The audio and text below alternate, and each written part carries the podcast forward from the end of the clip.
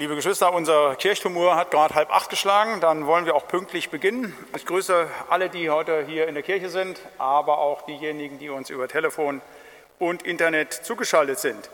Wir werden heute die neunte und somit letzte Stunde zu diesem Gesamtthema Apostelgeschichte jetzt äh, bestreiten.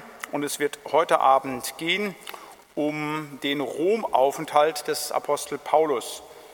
Wir haben ja in den letzten acht Stunden jetzt nicht die ganze Apostelgeschichte mit ihren 28 Kapiteln mit jedem einzelnen Vers beleuchten können. Es waren ja so einzelne Schwerpunkte, die wir gesetzt haben halt, äh, aber dann schon einmal so durch die ganze Apostelgeschichte durchgehend und kommen jetzt quasi zu dem Schlusspunkt, der gesetzt ist in der Bibel eben damit, dass Paulus nach vielen Irrungen und Wirrungen, nach den Missionsreisen, nach der Gefangenenreise schließlich nach Rom findet.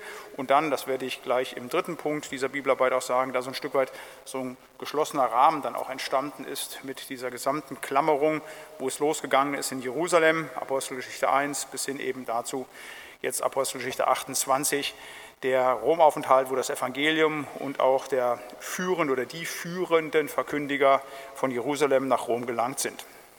Ich möchte beginnen mit einer Andacht ähm, zu drei Versen aus dem 28. Kapitel. Und die möchte ich uns vorlesen. Das ist also in der letzten Stunde ja so gewesen, wir hatten über die Gefangenenreise, über den Schiffbruch nachgedacht halt. Und dann fährt, nachdem sie auf dieser Insel gelandet sind, Paulus schließlich weiter. Sie gelangen ähm, nach Italien halt und da unsere, setzen unsere drei Verse ein. Und da fuhren wir die Küste entlang und kamen nach Region. Und da am nächsten Tag der Südwind sich erhob, kamen wir in zwei Tagen nach Puteolio. Dort fanden wir Brüder und wurden von ihnen gebeten, sieben Tage da zu bleiben. Und so kamen wir nach Rom. Dort hatten die Brüder von uns gehört und kamen uns entgegen bis Forum Appii und Tres Taberne. Als Paulus sie sah, dankte er Gott und gewann Zuversicht. Wir wollen kurz stille werden und beten. Lieber Herr und Heiland, wir wollen dir Dank sagen, dass wir uns heute Abend in deinem Haus, aber auch an den Geräten unter deinem Wort versammeln dürfen. Wir wollen dich bitten jetzt für die Andacht, aber auch nachher für die intensivere Wortbetrachtung, um deinen Segen, Herr, dass du zu uns sprichst, Herr, und dass du uns lehrst und unterrichtest in deinem Wort. Damit wir etwas mitnehmen können aus diesen Minuten unter deinem Wort, Herr, dazu brauchen wir deine Hilfe und deinen Segen und darum wollen wir dich bitten für die Andacht, aber auch für die Wortbetrachtung. Segne du selber das Reden und das Hören deines heiligen und lebendigen Wortes an uns allen. Amen. Ich habe das überschrieben, die Brüder im Herrn, diese Andacht, und habe vier Punkte mitgebracht. Brüder sind gastfreundlich, Brüder gehen entgegen, Brüder schenken Zuversicht und Brüder sind Grund zur Dankbarkeit. Der erste Punkt, Brüder sind gastfreundlich. Da wird der eine oder andere vielleicht denken, der die letzten ähm, Stunden auch aufmerksam mitverfolgt hat, ja, so langsam geht dem Latzel die Luft aus, der hat nichts Neues mehr zu bringen. Also schon bei der vorletzten Stunde, nämlich der siebten Stunde, war das Thema bei der Andacht, bei dem Nason. Auch da war das ja so, dass da die Brüder Aufnahme fanden und dass er sie bewirtet hat. So eine ganz große Gruppe, die um Paulus war. Auch da habe ich dann in der Andacht davon gesprochen, dass eben Gastfreundschaft etwas ist, was zum christlichen Glauben dazugehört. Und hatte ich mir tatsächlich auch überlegt, lässt du das hier außen vor? Hast du schon vor zwei Stunden einmal gesagt, habe ich gesagt, nein, ich beschränke es nicht auf die drei Punkte, die dann gleich kommen. Ich werde das hier ruhig noch einmal wiederholen, wenn es denn Gott gefällt, dass eben Lukas das auch mehrfach erwähnt, wie Brüder miteinander umgehen, dann denke ich, dürfen wir uns auch mehrfach damit auseinandersetzen. Nicht nur bei dem Nason, sondern auch an anderen Stellen der Apostelgeschichte haben wir immer wieder von der Gastfreundlichkeit gehört. Und auch hier, die Menschen sind gastfreundlich. Wir fanden dort in Puteoli Brüder und die baten sie, da zu bleiben. Wir haben sie genötigt, bei ihnen Wohnstätte zu nehmen. Und das tun sie dann auch. Da sind sie dann zu Gast. Brüder sind gastfreundlich. Das ist etwas, wozu uns ja die Bibel auch aufruft, das immer wieder zu tun, gastfreundlich zu sein, weil, so wird uns verheißen, wir ja auch dann ohne unser Wissen unter Umständen auch Engel aufnehmen. Und ich denke, dass das etwas Wichtiges ist, was wir unter Brüdern nicht bei allen Menschen tun sollen. Wir sollen hier nicht so ein RB sein for free oder sonst irgendetwas, sondern wir sollen gastfreundlich zu Brüdern und natürlich Schwestern sein, zu sagen, dass wir da gastfreundlich sind, dass wir unser Haus zur Verfügung stellen. Das meint ja Gastfreundlichkeit. Nicht sagen, das ist meins, sondern dass wir eben teilen. Das ist das tiefe Innerste der Gastfreundschaft. Da geht es dann ja nicht nur um das Bett, die Wohnung und das Essen, sondern zu sagen, das, was meins ist, stelle ich dir auch mit zur Verfügung. Und Gastfreundlichkeit, das ist mehr als nur jemand anderem einen Gefallen tun, sondern es ist eine Herzenshaltung, wo ich eben nicht sage, mein Haus, mein Brot, mein Geld, meine Zeit, sondern es ist die Zeit des Heilandes Jesus Christus, die er mir zur Verfügung stellt. Und ich darf sie mit anderen Menschen teilen. Ich darf mein Auto zur Verfügung stellen. Ich darf meine Wohnung zur Verfügung stellen für den Dienst im Reich Gottes. Und das ist eine Herzenshaltung, so habe ich es gerade schon gesagt, etwas ganz Wichtiges, was der Heilige Geist mir schenkt. Und deshalb ist Gastfreundlichkeit etwas ganz Selbstverständliches unter Brüdern, dass ich sage, ja, da will ich versuchen, jemanden, der auch zum Heiland gehört, um des Heilandes willen etwas Gutes zu tun.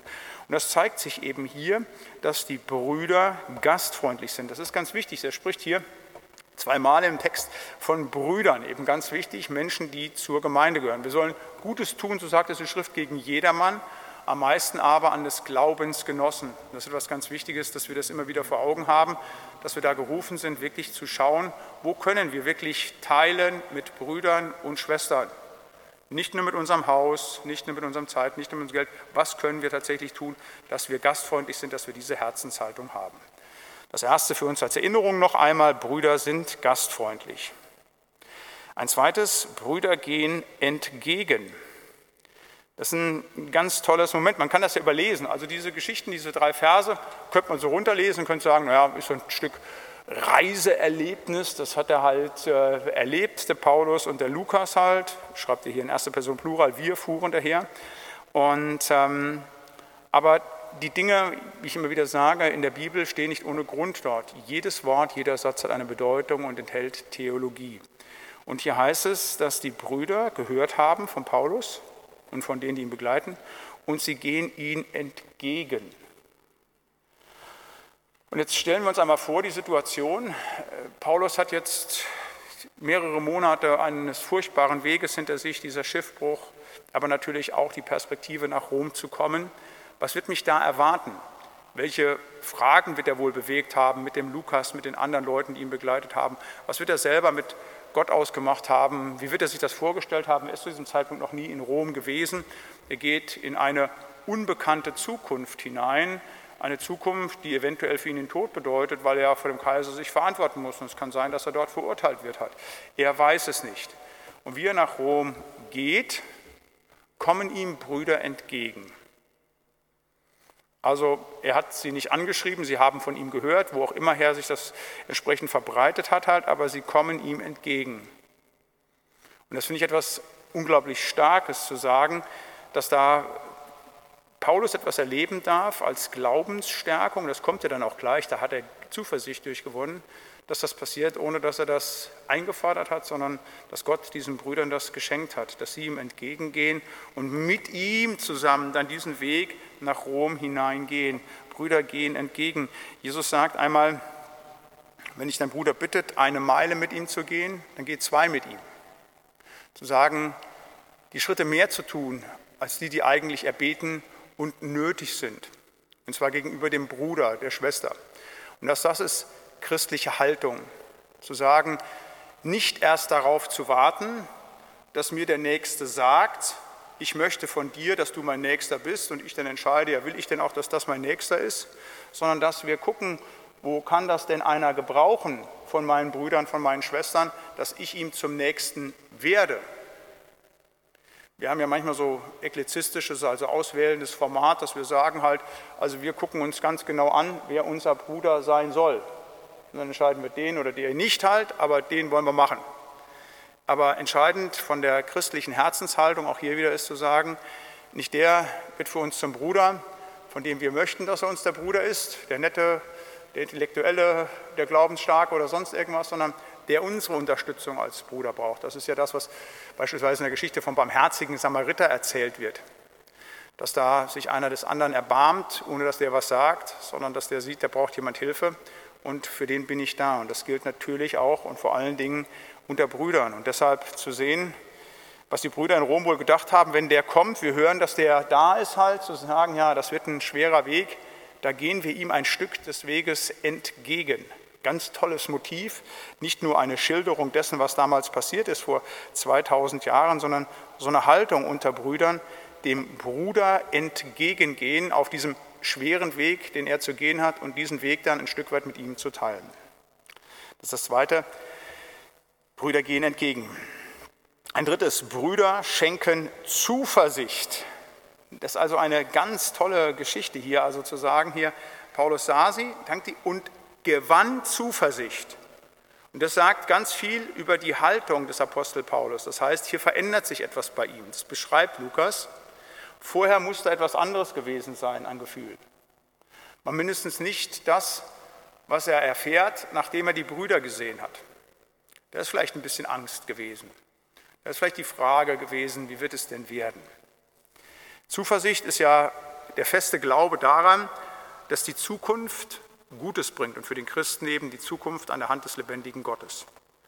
Und natürlich erlebt so ein Mann wie Paulus auch Anfechtungen auf so einer Reise. Und jetzt sieht er die Brüder, die ihm entgegenkommen, und er gewinnt Zuversicht. Er bekommt neu den Glauben, dass seine Zukunft Gutes für ihn bereithält. Und Zuversicht ist das Gegenteil von Sorge, Angst und Verzweiflung. Ich weiß nicht, davon spricht die Bibel hier nicht, wie viel Sorge, Angst und Verzweiflung Paulus eventuell hatte. Aber zumindest hat er nach dem Sehen der Brüder weniger Sorgen, weniger Angst, Verzweiflung, so heißt es hier, er gewann Zuversicht. Und das ist etwas Großartiges, dass wenn dann da Brüder sind, dass sie uns Zuversicht schenken. Das ist ja das etwas, wenn Menschen in Problemen stehen, wir vielleicht als Brüder das Problem nicht ändern können, aber durch das Mittragen anderen ganz viel Stärkung und Zuversicht schenken können. Ich darf Ihnen das sagen aus vielen Berichten von Geschwistern, die beispielsweise Krebs haben oder wo die Ehe zerbrochen ist. Und wenn man dann gerade so am Ende von so einem Prozess dann mit diesen Geschwistern spricht, die dann einem die Not nochmal schildern, aber die immer sagen, und oh, ich bin so gestärkt worden durch diese eine Karte. Dann sind da nur so drei Sätze drauf geschrieben von einem Bruder, von einer Schwester. Aber das hat jemanden Stärkung und neue Zuversicht gegeben. Und das wissen wir alle, wenn wir tief drin sind, wenn es uns nicht gut geht, wie stärkend das ist, wenn da Brüder und Schwestern sind, die einen im Glauben und im Vertrauen auf Jesus Christus stärken. Und wenn jemand wie der Apostel Paulus das, ich sage jetzt nicht nötig hat, aber das erfährt, dann brauchen wir und können uns hinter ihm nicht verstecken, weil das geht uns ganz genauso. Das heißt, wenn wir in Nöten sind, in Schwierigkeiten, dann sind hoffentlich Brüder da, die uns Zuversicht schenken und Schwestern. Aber hoffentlich sind wir auch so eingestellt als Brüder und Schwestern, dass wir Zuversicht schenken können. Und da möchte ich euch und Sie immer wieder zu ermutigen, dass ihr bereit seid, wenn ihr seht, oh, da ist ein Bruder, da ist eine Schwester in der Not, da kann ich etwas tun, da kann ich unterstützen. Und bitte nicht glauben, oh, da bin ich gar nicht intellektuell in der Lage zu, da fehlt mir das theologische Know-how oder äh, der andere, der ist ja meilenweit so über mir stehend halt.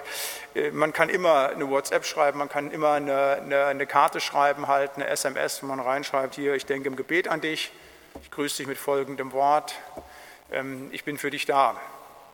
Äh, und das stärkt Brüder, das steckt Schwestern halt, das ist etwas ganz Wichtiges. Ich habe die Geschichte schon mehrfach erzählt, aber das war für mich so, eine, äh, so ein Schlüsselerlebnis auch in meiner seelsorgerlichen Tätigkeit, dass ich als junger Pfarrer in der Gemeinde im Siegerland dann irgendwann vom Gemeindeglied hörte, mein Vorvorgänger, der sei im Krankenhaus und würde operiert.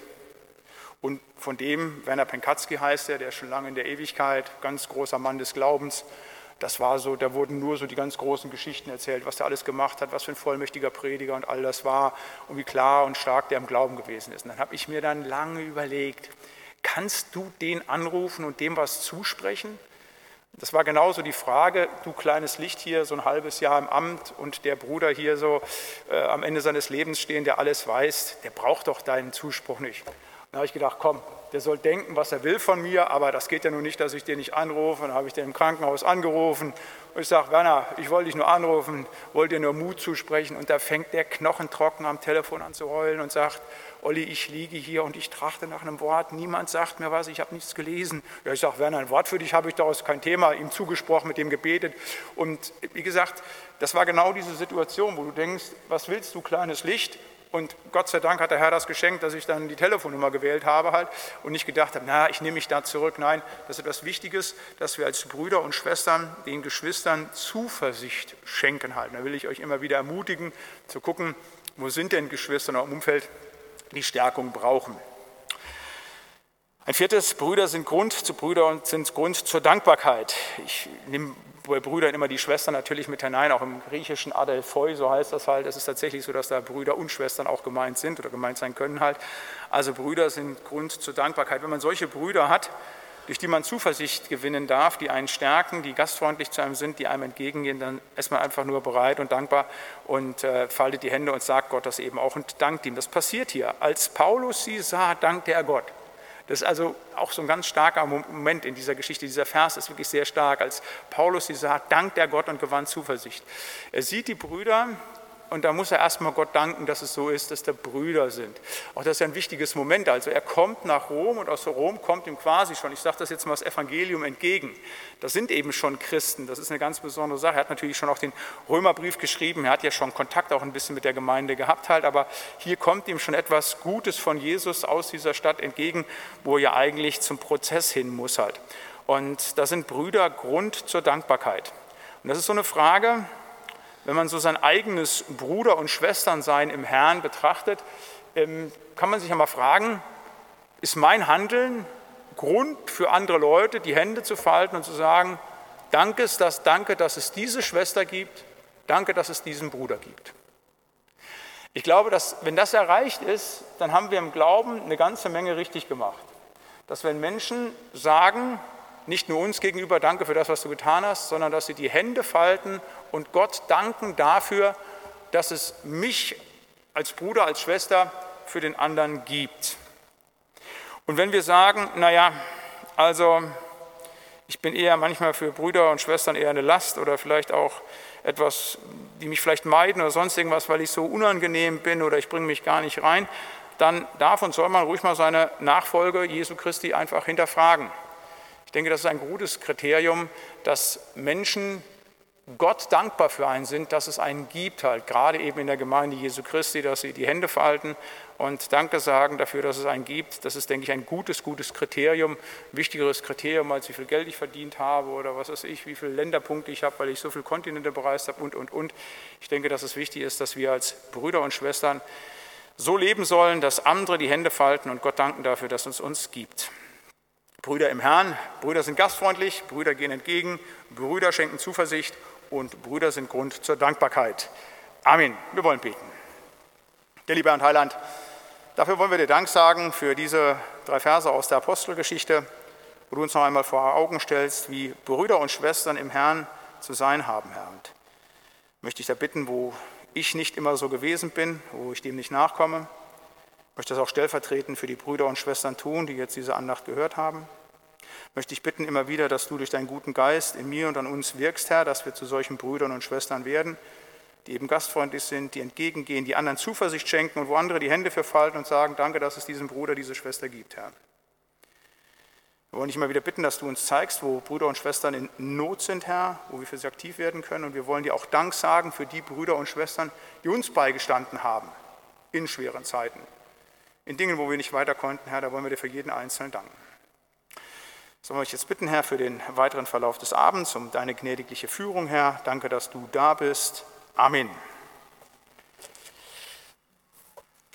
Ja, ich möchte einige Vorbemerkungen machen zum Romaufenthalt, auch zu Rom, zum Romaufenthalt von Paulus. Rom ist zu diesem Zeitpunkt, das wissen Sie alle, Mittelpunkt des römischen Reiches. Es ist die Hauptstadt und ist Mittelpunkt der damaligen Welt. Rom hat damals schon eine Million Einwohner gehabt, also eine Millionenstadt, äh, doppelt so groß wie Bremen heute halt. Und ähm, etwa 50.000 von diesen Einwohnern sind Juden gewesen. Das wird nachher wichtig, wenn wir die Textbetrachtung machen, dass dort eine große, starke Gemeinde gewesen ist. Ähm, dort in Rom war so ein Schmelztiegel der Kulturen. Da kam sehr vieles zusammen. Ich sagte gerade schon 50.000 Juden, aber da waren auch Gallier, also Franzosen, die mit ihren religiösen Kulten gekommen sind. In Rom selber gab es ja so eine ja, Vielgötterei, da hatte jeder so seinen Gott, so ähnlich wie in Griechenland. Die haben ja so eine starke Ähnlichkeit in diesem polytheistischen Götterbild, was sie gehabt haben. Die haben aber keine Schwierigkeiten gehabt, neben ihre Götter auch dann andere Kulte zu akzeptieren. Und so ist das auch in Rom gewesen. Also da ist ganz vieles zusammengekommen halt. Ähm, nicht nur eben, wie gesagt, durch die Politik, durch die Geschäfte, die getrieben wurden halt damals mit Rom als Mittelpunkt der Welt, sondern eben auch durch das, was dann geistlich in diese Stadt eingetragen worden ist. Und ähm, es hat zu dieser Zeit auch schon eine christliche Gemeinde dort gegeben in Rom. Wir haben das ja gerade gelesen halt, dass da Brüder ähm, Paulus entgegenkommen.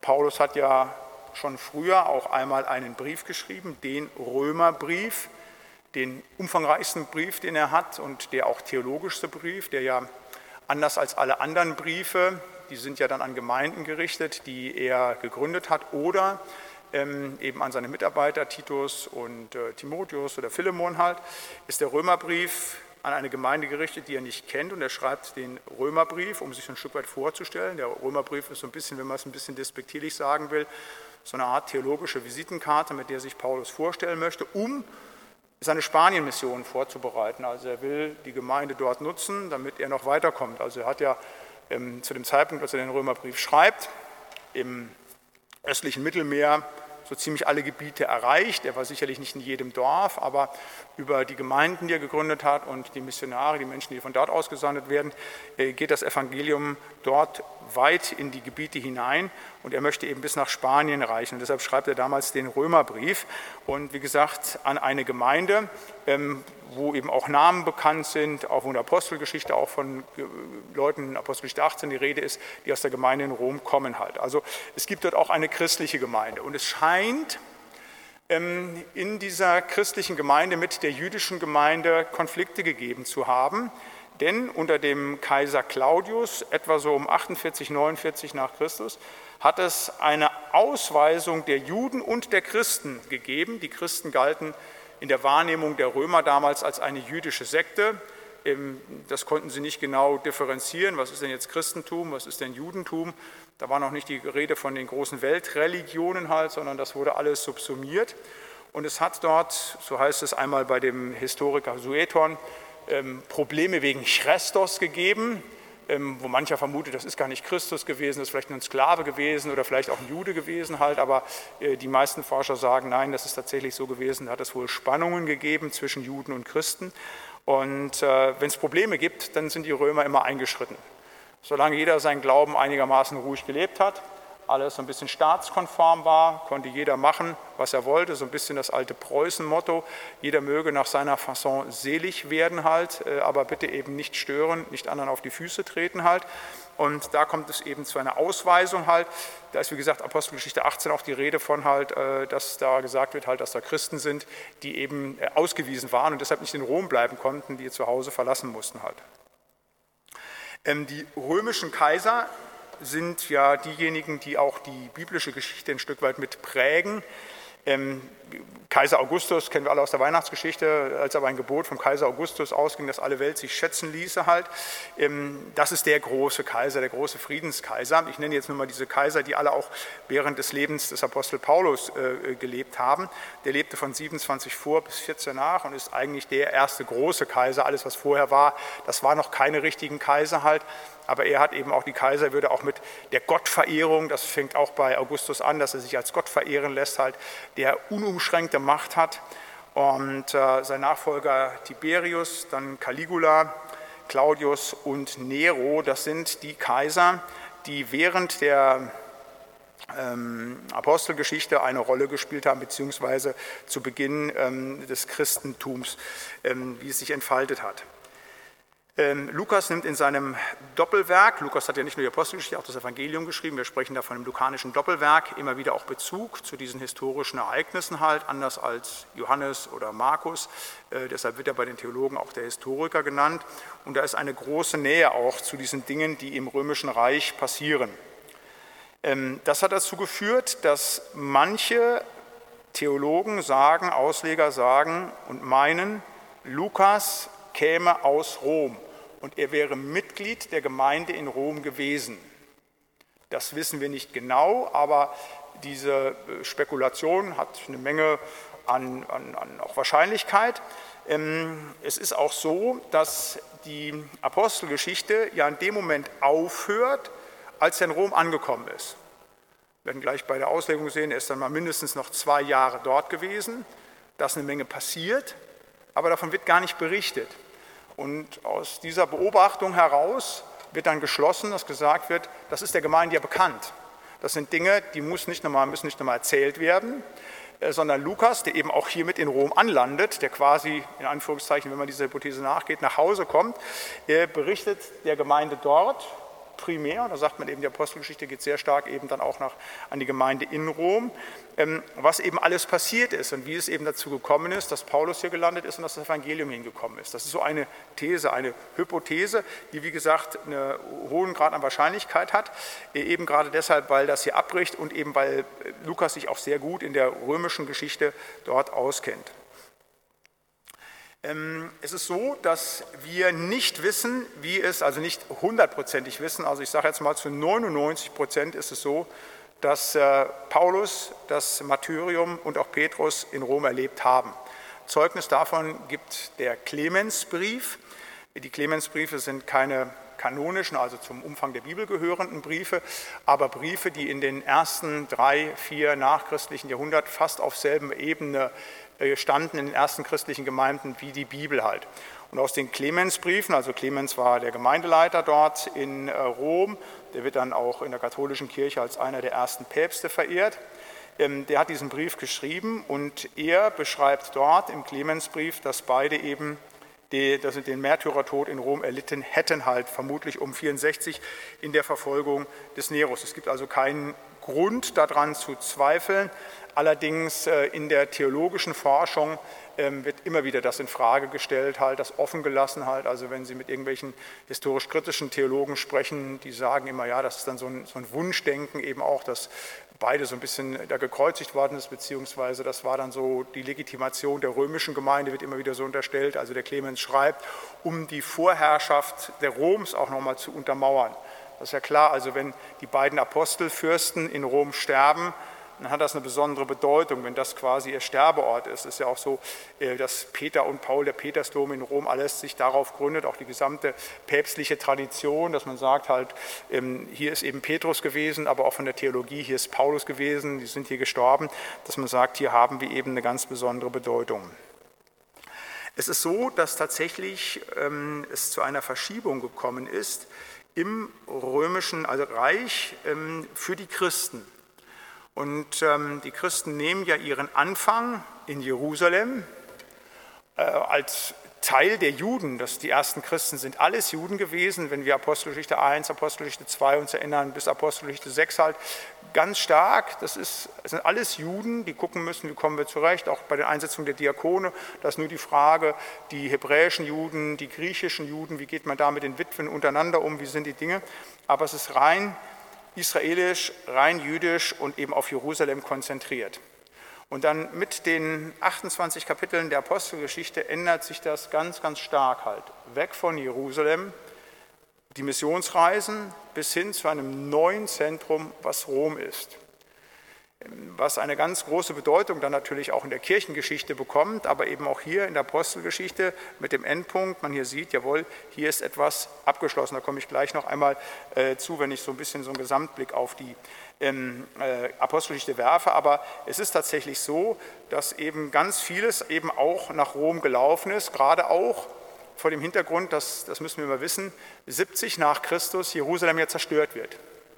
Die Römer zerstören Jerusalem. Es sind die Römer, die es kaputt machen. Halt. Es gibt diesen Aufstand dort und die Römer äh, greifen hart durch. Erst Vespasian, der dann später Kaiser wird, dann sein Sohn Titus, der durchzieht, halt, der dann auch Kaiser wird, halt, sagen, die eben Jerusalem platt machen, den zweiten Tempel zerstören und schließlich nach einigen Jahrzehnten später äh, dann auch alle Juden vertreiben oder über viele Jahrhunderte eben kaum jüdische Bevölkerung in Jerusalem etwas ist. Es ist tatsächlich aufgerieben, halt, zu nicht nur die Christen, sondern eben auch das Judentum in Jerusalem hat aufgehört zu existieren. Auch der Kult, das müssen wir sehen, für die Juden bis zum heutigen Tag ist ja vom Tempel nur die Tempelmauer, der unterste, äh, der unterste Ende übrig geblieben. Halt, sozusagen, ihr ganzer Kult kann ja gar nicht stattfinden, keine Schlachtungen, all diese Dinge. Das Heiligtum der Tempel existiert ja nicht mehr, halt zu sagen. Und da hat es eine Verschiebung gegeben in alle Welt. Aber es haben sich neue Zentren gebildet. Antiochia, Ephesus halt, vor allen Dingen Alexandrien aber im Westbereich eben Rom. Nicht nur, dass es die stärkste Stadt und größte Stadt zahlenmäßig gewesen ist, dass es die Hauptstadt gewesen ist, dass es dort Sitz der Regierung des Kaisers alles gewesen ist. Nein, dort in Rom findet auch zunehmend äh, das Christentum einfach einen Platz, das tatsächlich auch immer stärker wird und bis zum heutigen Tag auch ist halt. Also wenn wir von der katholischen, es gibt ja verschiedene katholische Kirchen, es gibt ja nicht nur die eine, aber die große katholische Kirche ist ja die römisch-katholische Kirche, direkt schon im Namen. Römisch-katholische Kirche bis zum heutigen Tag. Und über eine Milliarde ähm, Menschen weltweit sind römisch-katholischen Glaubens halt, beziehungsweise gehören dieser Kirche an halt. Also bis heute auch noch eine sehr, sehr starke, prägende ähm, ähm, Gemeinde, die eben hier mit eben dem Romaufenthalt da auch so ein Stück weit Geburtsstunde erlebt. Weil eben Paulus gekommen ist, weil Petrus gekommen ist, halt, ist da eben die römisch-katholische Kirche stark geworden. Ja, ich möchte als drittes so einen Gesamtblick einmal auf die Apostelgeschichte werfen. Ähm, wir haben jetzt heute die letzte Stunde, haben 28 Kapitel besprochen. Ich habe das gerade schon gesagt, vom ersten Kapitel an hat sich eine Menge verändert zum 28. Kapitel. Ähm, damit ist die Apostelgeschichte einzigartig in der Bibel. Wenn wir das sehen, äh, die Evangelien oder die Briefe, die sind alle sehr stark lokal beheimatet. Die sind von dem, was sie erzählen, wenn wir die Geschichte Jesu in Israel, ähm, wenn wir sehen die Briefe in eine Gemeinde hinein. Aber die Apostelgeschichte ist von ihrem Genos her, von ihrer Erzählung mit den Reisegeschichten, mit all den Dingen, die dort passiert sind, wirklich etwas ganz, ganz Einmaliges und hat einen viel größeren Rahmen. Der umspannt das ganze Mittelmeer. Das ist einer von einer viel größeren Bühne stattfindend als all die anderen Dinge halt. Und so habe ich ähm, das mal so überschrieben halt, wenn ich den Gesamtblick machen möchte, die Apostelgeschichte eine Weggeschichte.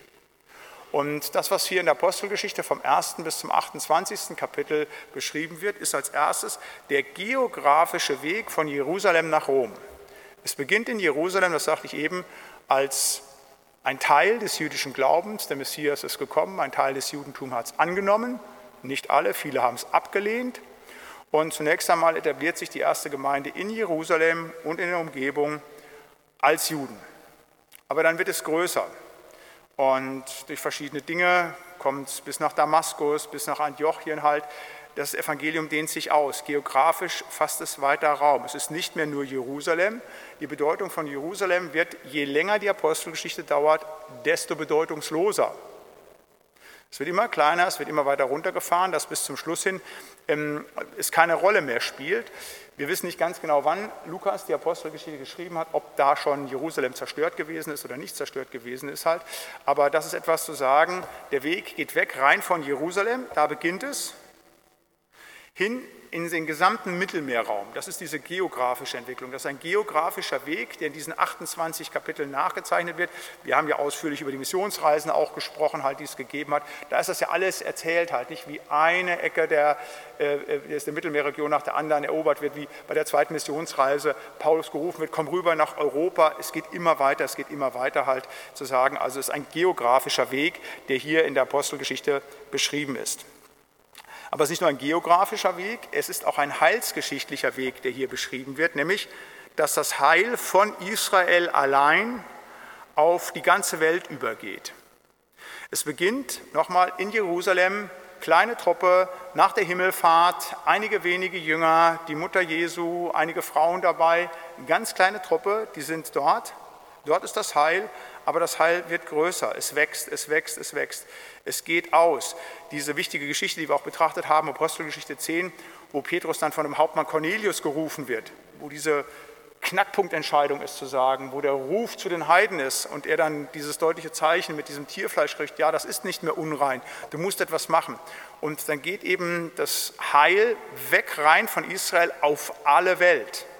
Das ist das, was ja auch in Apostelgeschichte 9 Paulus gesagt bekommt, er ist mein auserwähltes Werkzeug, dass er meinen Namen trage vor Heiden, vor Könige und vor das Volk Israel. Also alle zusammen, er muss es überall hinbringen, auch wenn wir das gleich lesen, auch wie in Rom vor das Volk Israel seinen Namen bringt. Also es ist auch ein heilsgeschichtlicher Weg, der hier beschrieben wird halt, dass am Ende des ähm, Evangeliums quasi ganz Rom, das ganze römische Reich erreicht ist, während zu Beginn der Apostelgeschichte eben rein das noch auf Jerusalem konzentriert ist.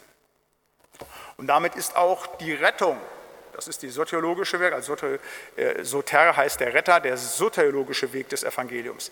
Die Rettungsbotschaft, zu sagen halt nicht nur, dass das Heil weg von Israel auf die ganze Welt, auf alle Völker kommt, sondern die Rettungsbotschaft, das Evangelium kommt zu allen Menschen. Das, was Jesus bei der Himmelfahrt sagt, ihr werdet meine Zeugen sein, geht hin in alle Welt, mache zu Jüngern alle Völker, das heißt, das ist genau passiert hier in der Apostelgeschichte zu sagen, da findet das einen gewissen Abschluss zu sagen, natürlich im Denken der damaligen Welt, es hat damals ja auch Südamerika, Nordamerika gegeben, aber das war nicht in der Wahrnehmung der damaligen Menschen. Also sagen, aber das ist hier eben ähm, angelegt in der Apostelgeschichte zu sagen halt, ähm, dass die Rettung rein aus Jerusalem, rein von den Juden, weggeht in alle Welt. Auch das, wie gesagt, dieses Motiv einer Weggeschichte, wie sich das in alle Welt ausdehnt. Und diese Apostelgeschichte ist natürlich auch eine biografische Wegbeschreibung. Das haben wir an vielen Stellen gemerkt, halt, also bei den Reisebeschreibungen, bei der letzten Stunde mit der Schifffahrt. Das sind ja ganz persönliche Wege, also in all das hineingewoben, in diesen geografischen Weg, in diesen heilsgeschichtlichen Weg, sind die Biografien von Menschen hineingewoben in der Apostelgeschichte, die unglaubliche Weite erleben halt. Wenn wir denken an Petrus, diesen einfachen Fischer vom See Genezareth, der vermutlich Analphabet gewesen ist und der wird äh, durch Gott in die halbe Welt geführt, bis schließlich nach Rom. Äh, ein Paulus, ein Philippus, von dem wir äh, neulich noch mal eine Predigt gehört haben, wie er vom Geist geführt wird.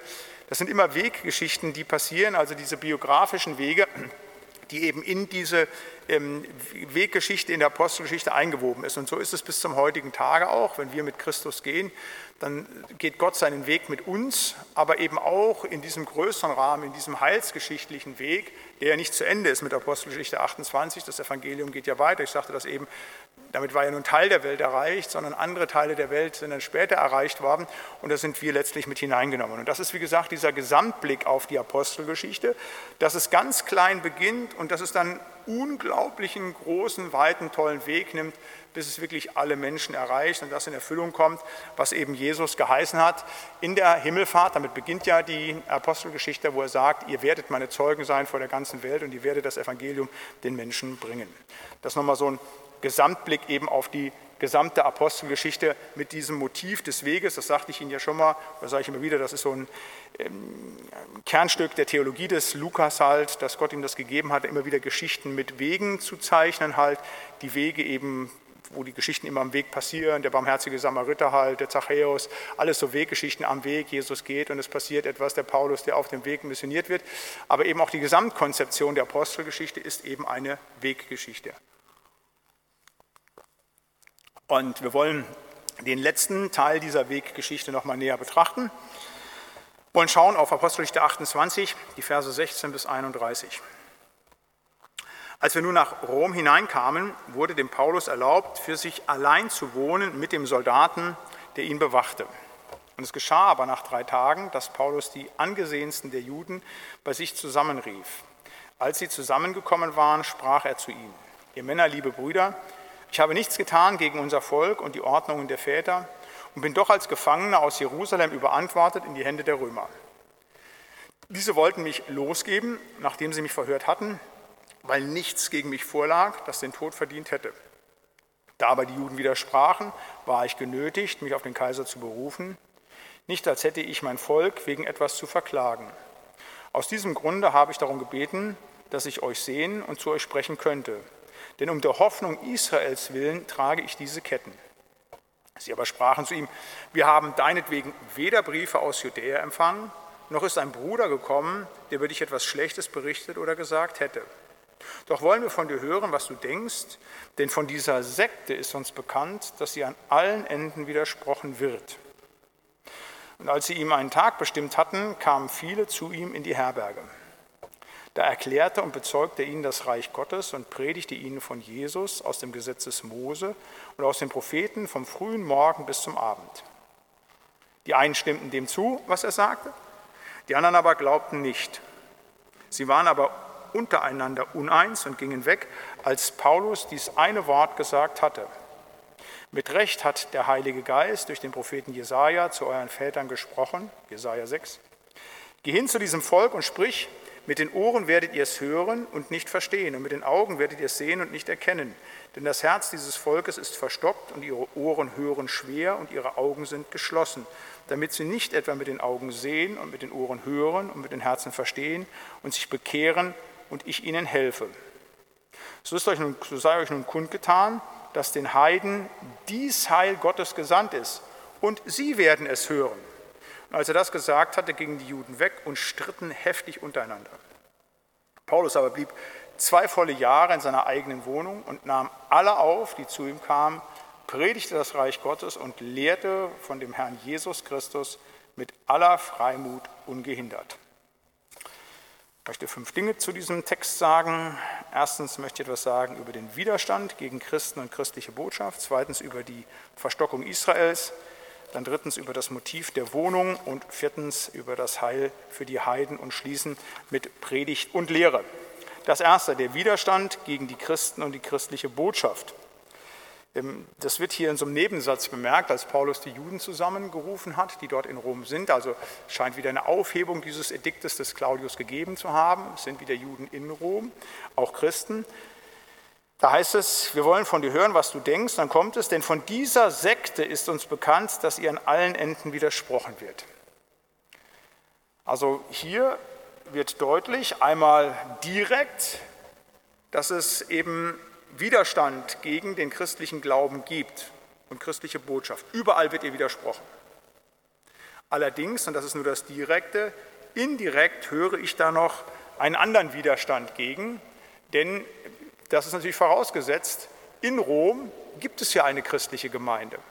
Und auch wenn das eine Millionenstadt gewesen ist, glaube ich nicht, dass die jüdische Gemeinde keine Kenntnis von der christlichen Gemeinde dort gehabt hätte. Von daher kann ich mir vorstellen, dass auch da vielleicht eine gewisse Ablehnung ist, die dann tatsächlich auch Paulus erlebt. Ein Teil derer, die ihm zuhören, stimmen ihm zu, andere aber lehnen ihn ab. Und das ist etwas, was auch die ganze Apostelgeschichte durchgeht, dass es Widerstand gegen Christen gibt, Widerstand gegen die christliche Botschaft. Schon bei dieser Vertreibung aus Jerusalem heraus, bei der ersten Verfolgung, bei dem Töten des Jakobus, Verhaftung des Petrus halt, die ersten Christen, die erst als Christen genannt wurden, das waren ja Flüchtlinge aus Jerusalem, ob der ersten Verfolgung, immer Widerstände. Äh, Paulus sagt das auch ganz deutlich, Apostelgeschichte 14, ähm, sie stärkten die Seelen der Jünger und ermahnten sie im Glauben zu bleiben und sagten, wir müssen durch viele Bedrängnisse in das Reich Gottes eingehen. Also der Widerstand gegen wiedergeborene Menschen, die Jesus Christus nachfolgen, gehört von Anfang an mit dazu. Das ist Teil der christlichen DNA. Es geht nicht ohne Widerstand. Und wenn wir auch die ganzen Geschichten, Erzählungen sehen, die wir dann betrachtet haben in den letzten Stunden, ist es ja so auf den Missionsreisen, da wird der versuchen sie ihn zu steinigen, sie schmeißen ihn in den Kerker halt. Ähm, immer wieder die Widerstände oder was wir letzte äh, äh, Woche oder vorletzte Woche besprochen haben, halt die Gefangennahme des Apostel Paulus halt, als dann entsprechend gegen ihn opponiert wird halt, das wird nicht akzeptiert. Die christliche Botschaft bekommt Widerstand. Das wird hier in der Apostelgeschichte klar und deutlich, auch hier dann in Rom. Aber es ist eben Teil eben auch der Kirchengeschichte. Und wir können in 2000 Jahre Kirchengeschichte sehen, wie sich das nie verändert hat, dass die klare Botschaft immer wieder bekämpft wird, dass Christen immer wieder angegangen werden. Und auch 2020 ist das nicht anders und das 21. Jahrhundert, da muss man kein Prophet sein, wird das Jahrhundert werden, so Jesus nicht früher wiederkommt, wo die meisten Christen ob ihres Glaubens getötet werden. Das hat schon allein damit zu tun, dass es nominell zahlenmäßig so viele Christen gibt halt. Und das war schon das letzte Jahrhundert so, dass es nie mehr Christenverfolgung gegeben hat, zahlenmäßig, als Im 20. Jahrhundert und im 21. Jahrhundert wird es nicht anders sein. Und ich habe das am Sonntag ja auch angesprochen, die Verfolgung, der Widerstand gegen Christen in Nordkorea, in Eritrea, in muslimischen Ländern ist zum Teil so wahnsinnig stark, hat Charakter zum Teil wie eben äh, stalinistische Lager, wie Verfolgung, die wir aus dem Dritten Reich kennen. Das übersteigt eigentlich alle Vorstellungen. Wir wissen das halt, aber äh, ja, ist halt alles weit weg. Aber ich möchte das trotzdem nochmal in Erinnerung rufen, auch für uns, dass wir nicht gefeit sind vor Widerständen, auch vor Verfolgung. Auch das ist etwas, was die Gemeinde Jesu immer wieder erlebt hat. Gerade auch wenn wir auf das letzte Jahrhundert blicken, auch in Deutschland. Man sagt, das ist das Land der Reformation. Aber es hat sowohl im Nationalsozialismus, aber auch in der DDR-Diktatur Verfolgung von Christen halt gegeben. Und wir sind nicht davor gefeit, dass das im 21. Jahrhundert nicht passiert. Ich erlebe immer wieder so ein bisschen, ich sage das mal, Schlafmützigkeit vieler Christen, die denken, ja, hier ist doch alles in Ordnung. Und in unseren demokratischen Strukturen kann uns ja nichts passieren. Da sage ich, bitte aufwachen halt. Also Widerstand ist etwas, was zur christlichen DNA dazugehört halt, dass gegen Christen halt gegengegangen wird. Das ist etwas, was mit dazugehört. Ein zweites, die Verstockung Israels. Das ist der Punkt, an dem hier so ein Stück weit auch dann der Streit in Rom entsteht, als Paulus mit den jüdischen Männern dort spricht. Man darf nie vergessen, er selber ist Jude. Und er spricht sie an von unserem Volk, er spricht von seinen Brüdern. Also da ist noch keine Trennung, sondern so versteht er sich ja noch ganz deutlich zu sagen, was er auch im Römerbrief geschrieben hat, zu sagen halt, dass wir genau aus diesem Wurzelstock kommen. Wir sind eingefropft als Christen, als Heiden.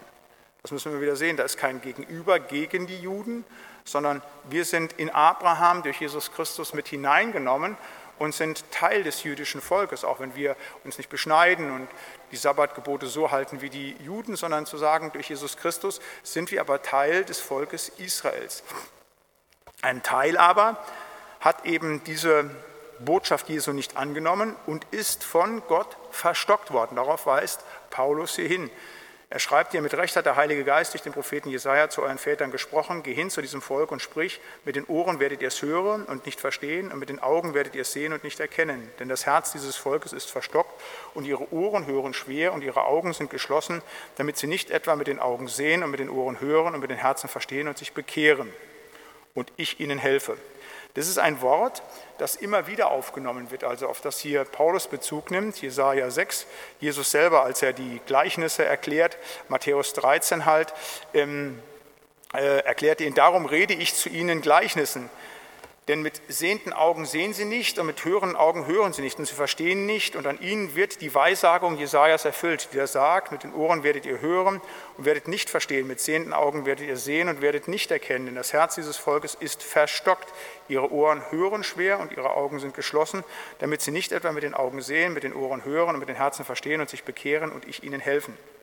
Also auch hier wieder genau dieses Moment zu sagen der Verstockung das Gott gegeben hat, einem Teil von Israel. Ein Teil von Israel hat es erkannt, ist Jesus nachgefolgt, aber ein Teil erkennt es auch bis zum heutigen Tage nicht. Davon spricht 2. Korinther 3. Weil wir nun solche Hoffnung haben, sind wir voller großer Zuversicht und tun nicht wie Mose, der eine Decke vor sein Angesicht hängte, damit die Israeliten nicht sehen konnten, das Ende der Herrlichkeit, die aufhört. Aber ihre Sinnen wurden verstockt, denn bis auf diesen heutigen Tag bleibt diese Decke unaufgedeckt über dem Alten Testament, wenn Sie es lesen, weil sie nur in Christus abgetan wird. Aber bis auf den heutigen Tag, wenn Mose gelesen wird, hängt die Decke vor ihrem Herzen. Wenn Israel aber sich bekehrt zu dem Herrn, so wird die Decke abgetan. Also die Ablehnung Jesu, die Ablehnung des Herrn führt zu einer Verstockung. Und das ist bis zum heutigen Tag so. Das ist nicht nur bei Israel so, sondern das ist bei allen Menschen so. Und wenn Jesus abgelehnt wird, dann ist das ab einem gewissen Punkt so, dass Gott auch ein Herz verstockt, dass Menschen gar nicht mehr zu Gott letztlich finden können, obwohl, das sagt die Bibel natürlich auch, Gott einen allgemeinen Heilswillen hat und möchte, dass alle Menschen kommen. Aber es gibt auch bei Gott einen Punkt, wo tatsächlich Verstockung gegeben wird. Diese Erwählung Gottes, auch diese Entscheidung, das sind Dinge, die wir nicht verstehen können. Wir müssen sie aber genauso auch dann wiedergeben, wie die Bibel es sagt. Und das ist einem Teil Israels passiert, andere Teil ist in besonderer Weise gesegnet worden, dass eben Verstockung passiert, aber das ist auch etwas, was bis zum heutigen Tage Menschen passiert. Manchen ist das Herz verstockt und manche haben die Gnade, das Wort aufzunehmen. Jetzt können wir tausendmal darüber nachdenken, warum und wie Gott das macht. Das werden wir in seinem Heilsplan nicht erforschen. Aber wenn wir die Gnade geschenkt bekommen haben, dass wir nicht verstockt sind, dass wir das Wort aufnehmen können, da können wir immer wieder nur die Hände verhalten und dankbar sein. Auch das ist nicht unser eigener Verdienst. Es ist Gnade Gottes, dass er uns ein hörendes Herz geschenkt hat, sehende Augen, hörende Ohren, das ist etwas ganz Großartiges. Ein drittes, das Motiv der Wohnung. Das ist vermeintlich so etwas ganz Nebensächliches, aber so etwas, was mich sehr, sehr stark angesprochen hat. Hier heißt es, ähm, dass er zwei volle Jahre in seiner eigenen Wohnung äh, wohnt und alle aufgenommen hat, auch hier wieder Gastfreundschaft, die zu ihm kamen. Also auch das wieder diese Spannung, was ich eben sagte mit diesem Wegmotiv. Die Apostelgeschichte geht los nach der Himmelfahrt und die gehen in Jerusalem im Obergemach zusammen. Diese Stelle Apostelgeschichte habe ich aufgeschrieben halt, nicht? Da heißt es, sie kehrten nach Jerusalem zurück von dem Berg, der heißt Ölberg und liegt nahe bei Jerusalem, ein Sabbatweg hinein. Und als sie hineinkamen, stiegen sie in Haufen das Obergemach des Hauses, wo sie sich aufhalten zu pflegten. Petrus, Johannes, dann wird aufgezählt, wer alles dabei war. So geht es los. Das ist der Beginn der Apostelgeschichte. Die sind in einer Wohnung im Obergeschoss in Jerusalem. Und aufhören tut die Geschichte, die Apostelgeschichte, in einer Wohnung in Rom, wo der Paulus sitzt. Das ist auch nochmal so ein Weg von einer Wohnung zu anderen Wohnungen geführt. Und ähm, das ist das Interessante, dass ich sage das jetzt mal, Wohnung für Jesus. Nicht Tempel, Wohnung für Jesus. Ich sagte, 70 nach wird der Tempel zerstört in Jerusalem. Die Funktion des Tempels hört schon bei der Kreuzigung auf, wo der Tempelvorhang zerreißt. Da ist dann nicht mehr die Gegenwart Gottes, die ist auf Golgatha, da wird nicht mehr das Opfer gebracht. Das Opfer ist ja, wie gesagt, am Kreuz vollbracht, halt zu sagen. Und ursprünglich hatte Gott ja gewohnt im Tempel. Das ist auch mitgebracht, 1. Könige 8. Da sprach Salomo, das ist das Einweihungsgebet, die Sonne hat der Herr am Himmel gestellt, er hat aber gesagt, er wolle im Dunkeln wohnen. So habe ich nun ein Haus gebaut, dir zur Wohnung, eine Stätte, dass du ewiglich wohntest. Das ist der Tempel. Das ist das, was bei Salomo gilt, 2000 vor Christus halt zu sagen. Gott eine Wohnung gebaut. Dieser Tempel wird nun zerstört, verliert seine Funktion schon bei der Kreuzigung. Und wo wohnt Gott jetzt? Und jetzt kommt genau der Punkt. Nun, bei denen, die Glieder an seinem Leib sind. Gott wohnt nicht in einem Haus, auch nicht in so einer schönen Kirche, wie wir sie bald wieder hier haben, dass wir sagen, an dieser Stätte ist Gott, sondern Gemeinde Jesu ist nicht durch Steine, durch tote Steine, durch irgendwelchen Mörtel gemacht, sondern durch die Glieder. Und die geben tatsächlich Gott Wohnstätte, eine Wohnung. Gott wohnt in seinen Gliedern. Wir sind, so heißt es an anderer Stelle, Tempel des Heiligen Geistes. Deshalb sollen wir uns ja auch reinigen, deshalb sollen wir auch nicht sündigen, halt zu sagen. Es ist nicht so, dass wir sagen, okay, wir sind hier so Sonntagschristen und wir beschränken das auf den Ort, wo wir hier sind, hier in der Gemeinde, da leben wir Christentum oder draußen nicht. Nein, Gott wohnt bei uns in unseren Wohnungen. Ich sage jetzt mal, hier ist schon so ein Hauskreis Christentum angelegt das, was unsere Gemeinde durch den Pastor Unteralk ja umgesetzt hat, im Protestantismus Hauskreise zu beleben, zu sagen, eben nicht nur in der Kirche und was zu Anfang von der etablierten Kirche extrem bekämpft wurde. Das ist genau das Entscheidende, zu sagen, hey, Gott muss bei uns wohnen, in meinem Leben, in mir sein, der Heilige Geist muss bei mir sein. Da ist dann der lebendige Gott. In Rom gab es noch keine Kirche, aber es gab einen Paulus, der seine Wohnung den Brüdern, so heißt es hier, zur Verfügung gestellt hat. Es gab in Jerusalem noch keine Kirche halt, keine Gemeindezentren, aber es gab eine Wohnung, wo eben Menschen sich getroffen haben. Halt, und das ganz wichtig, dass das etwas ist, wo wir einfach auch gerufen sind, unsere Wohnung zur Verfügung zu stellen, zu sagen, in unserem Leben, da soll Jesus, da soll Gott wohnen. Epheser 2 heißt es, ihr seid nun nicht mehr Gäste und Fremdlinge, sondern Mitbürger des Heiligen und Gottes Hausgenossen, erbaut auf dem Grund der Apostel und Propheten, da Jesus Christus der Eckstein ist, zu welchem der ganze Bau ineinandergefügt wächst zu einem heiligen Tempel in dem Herrn, denn ihn werdet auch ihr, denn auch in ihm werdet auch ihr miterbaut zu einer Wohnung Gottes im Geist. Zu einer Wohnung Gottes im Geist. Das ist das Entscheidende zu sagen halt, darauf kommt es an, nach Ausgießung des Heiligen Geistes ist eben die Heiligkeit nicht an irgendeinen Ort gebunden, wie es im alten Bund war, sondern die Heiligkeit ist uns gegeben als Glieder am Leib Jesu Christi. Und damit spielt das auch eine besondere Rolle zu sagen, wo findet denn jetzt Begegnung eben mit dem lebendigen Gott statt? Eben in der Begegnung mit Christen und da eben in der Wohnung. Deshalb ist es trotzdem richtig, dass wir eine Kirche, dass wir Gemeindezentren haben, uns auch zu versammeln halt. Aber das dürfen wir darauf nicht beschränkt sein lassen. Das ist etwas ganz Wichtiges, dass eben wahrer Glaube sich nicht beschränkt auf irgendwelche Gebäude und dann gibt es irgendwie den Alltag und so eine Trennung zwischen dem, ähm, dem, dem, dem äh, heidnischen, dem säkularen und dem Heiligen irgendwie, sondern zu sagen, nein, wir müssen als Christen in dieser Welt Licht der Welt, Salz der Welt letztlich sein. Das zu diesem Motiv der Wohnung halt zu sagen halt, dass dann eben tatsächlich eben in Rom, in der Wohnung des Apostel Paulus so vieles passiert. Ein viertes, das Heil für die Heiden. So sage ich nun kundgetan, dass den Heiden dies Heil Gottes gesandt ist und sie werden es hören. Hier finden wir das, was Jesus in der, ähm, in der Abschiedsrede auch nach Matthäus gesagt hat, eben, dass tatsächlich alle Völker das Heil hören sollen. Missionsbefehl geht hin, mache zu Jüngern alle Völker, taufe sie auf den Namen des Vaters, des Sohnes und des Heiligen Geistes und lehre sie halten alles, was ich euch befohlen habe. Und siehe, ich bin bei euch alle Tage bis an der Weltende.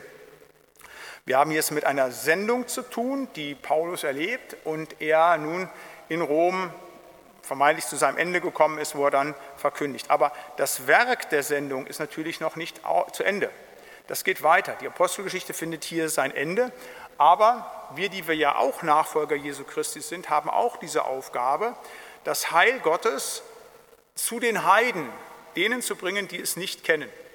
Das ist unsere Aufgabe bis zum heutigen Tag. Wir müssen dafür Sorge tragen, dass sie es hören. Wir können nichts dazu tun, wenn sie es ablehnen, wenn der Herr ihre Ohren verstockt. Das sage ich auch immer wieder. Wenn unsere missionarischen, evangelistischen Bemühungen keinen Erfolg haben, dafür trägt Gott die Verantwortung. Wir arbeiten auftragsorientiert, nicht erfolgsorientiert zu sagen. Wir gucken nur auf das, was Jesus uns sagt. Und wir sollen das Evangelium vor die Menschen tragen. Und ob Menschen zum Glauben kommen, ist eine andere Frage. Das entscheidet der lebendige Gott. Aber wir müssen dafür sorgen, dass die Heiden das heißt eben die Menschen, die ohne Jesus Christus leben, von diesem Heil hören. Da versuchen wir natürlich als Gemeinde eine ganze Menge zu machen halt, aber nicht nur der Pastor und irgendwelche Mitarbeiter, sondern auch ihr seid da gefordert zu sagen, jawohl, wir wollen auch dafür sorgen, dass das weitergeht, dass das Menschen, die Jesus nicht kennen, das Heil von Jesus Christus hören. Und dazu, jetzt komme ich wieder zurück zu dem Motiv der Wohnung, dazu ist es wichtig, dass wir eben auch unsere Wohnung, unser Privatleben zur Verfügung stellen, dass wir sagen, ja, ich stehe mit meiner Person als wiedergeborener Mensch, der ich den Heiligen Geist habe, dafür ein, dass auch andere Menschen vom Heil in Jesus Christus hören. Und ein fünftes und letztes, Predigt und Lehre. Das ist ganz toll, also dass äh, damit die Apostelgeschichte schließt. Er predigte das Reich Gottes und lehrte vom Herrn Jesus Christus mit aller Freimut und ungehindert. Und äh, das ist genau das Programm, wie es weitergehen muss. Die Apostelgeschichte hört damit auf, mit diesem Vers 31 halt. Aber es geht natürlich weiter. Und zwar geht es weiter bei all denen, die eben wir sind, die wir den Heiligen Geist haben, die wir wiedergeboren sind und eben auch die Aufgabe haben, was ich eben sagte, das Heil zu den Heiden zu bringen. Und das tun wir durch Predigt und Lehre durch die Verkündigung des Evangeliums, aber eben auch durch das Selbststudium dessen. Und äh, wenn es um Predigt und Lehre gibt, so ist es das, was eben für mich in meiner Theologie, auch in meinem Gemeindeaufbau, auch in meinem pastoralen Verständnis Zentrum der Gemeindearbeit ist. Gemeinde ist so vieles. Wenn keine Corona-Zeiten sind, regelmäßig Ausflüge, Freizeiten machen, all diese Dinge, die sind alle wichtig. Diakonisches Engagement, sich um die Alten zu kümmern, alles wichtig, gar kein Thema. Zusammen am Gottesdienst, Kaffee trinken, Gemeinschaft haben, gehört alles mit dazu. Das ist alles Gemeinde, das soll auch so sein. Sich treffen, gemeinsam in Urlaub fahren, Dinge tun, wichtig. Aber das aller, aller, aller Wichtigste von Gemeinde ist Predigt und Lehre. Ist die Verkündigung des Wortes Gottes und ist eben das Studium der Gemeindeglieder im Wort Gottes. Darauf kommt alles an. Die Kirche ist eine Creatura Verbi, das ist dieser Leitspruch der Reformatoren halt, ist ein Produkt des Wortes Gottes und wir müssen das Wort verkündigen und wir müssen darin studieren. Also das ist ganz Wichtiges. Und ich glaube nicht, dass das jetzt irgendwie nur so ein literarischer Kniff von Lukas gewesen ist, sondern es ist eben der Heilige Geist, der die Apostelgeschichte damit schließen lässt. Aber das ist eben kein Schluss, sondern es ist quasi der Auftrag, damit weiterzumachen, eben predigen und zu lehren halt. 2 Timotheus 4, predige das Wort, stehe dazu, es sei zur Zeit oder zur Unzeit, weise zurecht, drohe, ermahne mit aller Geduld und lehre Es wird eine Zeit kommen, da sie die heilsame Lehre nicht ertragen werden, sondern nach den eigenen Gelüsten werden sie sich selber Lehre aufladen, nach denen ihnen die Ohren jucken und werden die Ohren von der Wahrheit abwenden und sich den Fabeln zukehren. Das ist unsere Aufgabe als Gemeinde Jesu Christi, nicht nur zu Zeiten der Apostelgeschichte, sondern auch heute für dieses Wort Gottes einzustehen, es in Klarheit und Wahrheit zu predigen und es auch so zu lehren, wie die Schrift es sagt, ganz gleich, welche Widerstände es dazu gibt, zur Zeit wie zur Unzeit. Das ist unsere Aufgabe, das ist das, was der Apostel Paulus gemacht hat und das wollen wir auch alle tun, wir hier in Martini, aber auch alle, die uns zugeschaltet und vor allen Dingen auch zugeneigt sind. Und zu dieser Aufgabe, zu predigen und zu lehren, das Wort Gottes, wünsche ich euch Gottes reichen Segen mache hier den berühmten Schlusspunkt und möchte noch gerne für Sie und mit Ihnen beten.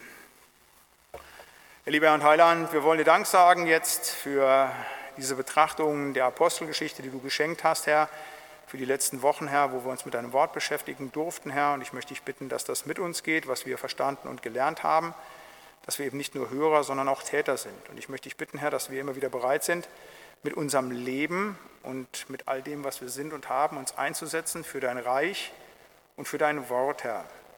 Wir wollen dich bitten, auch für unsere Gemeinde, dass immer wieder die klare Predigt und die reine Lehre deines Wortes in unserem Mittelpunkt stehen wolle, Herr.